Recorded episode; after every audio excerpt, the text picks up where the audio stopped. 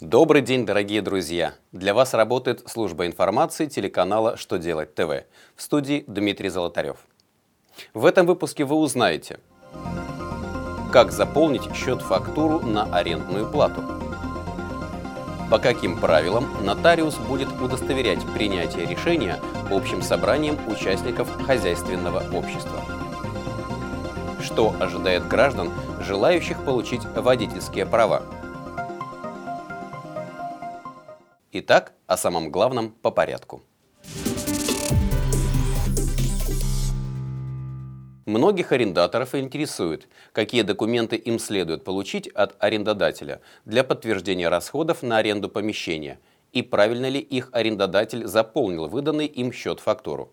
В частности, какие единицы измерения должны быть указаны в этом документе. На эти вопросы налогоплательщиков ответил Минфин. Правда, он ограничился цитированием норм налогового кодекса. Но из его разъяснений можно сделать вывод, что если договором аренды не предусмотрены какие-либо единицы измерения, то в соответствующей графе счета фактуры ставится прочерк. В любом случае, неправильное указание единиц измерения не лишит арендатора вычета НДС.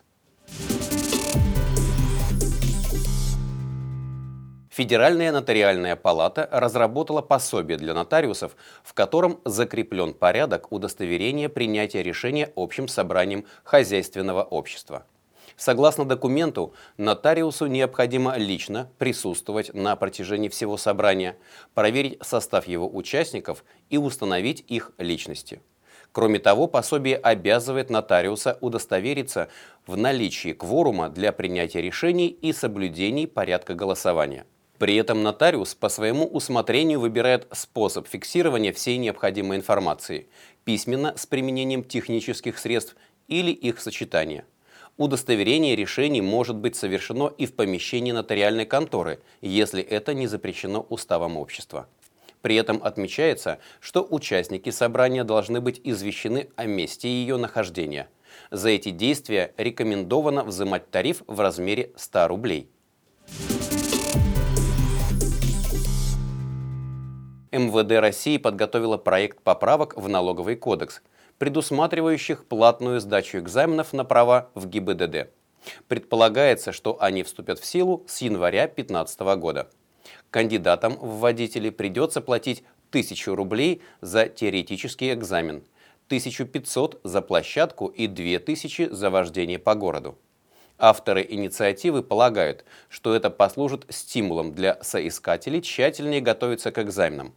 По их мнению, в этом случае и автошколы будут заинтересованы в повышении качества обучения, ведь у тех, кому придется потратить на сдачу экзаменов крупную сумму, появится повод предъявить к школе претензии и потребовать возврата уплаченных за курс денег. По словам экспертов, в последнее время качество подготовки будущих водителей снизилось. Так, в прошлом году работники ГИБДД приняли свыше 10 миллионов экзаменов, тогда как прав было выдано чуть более 2 миллионов. Другими словами, соискатели сдают экзамен в среднем с пятого раза.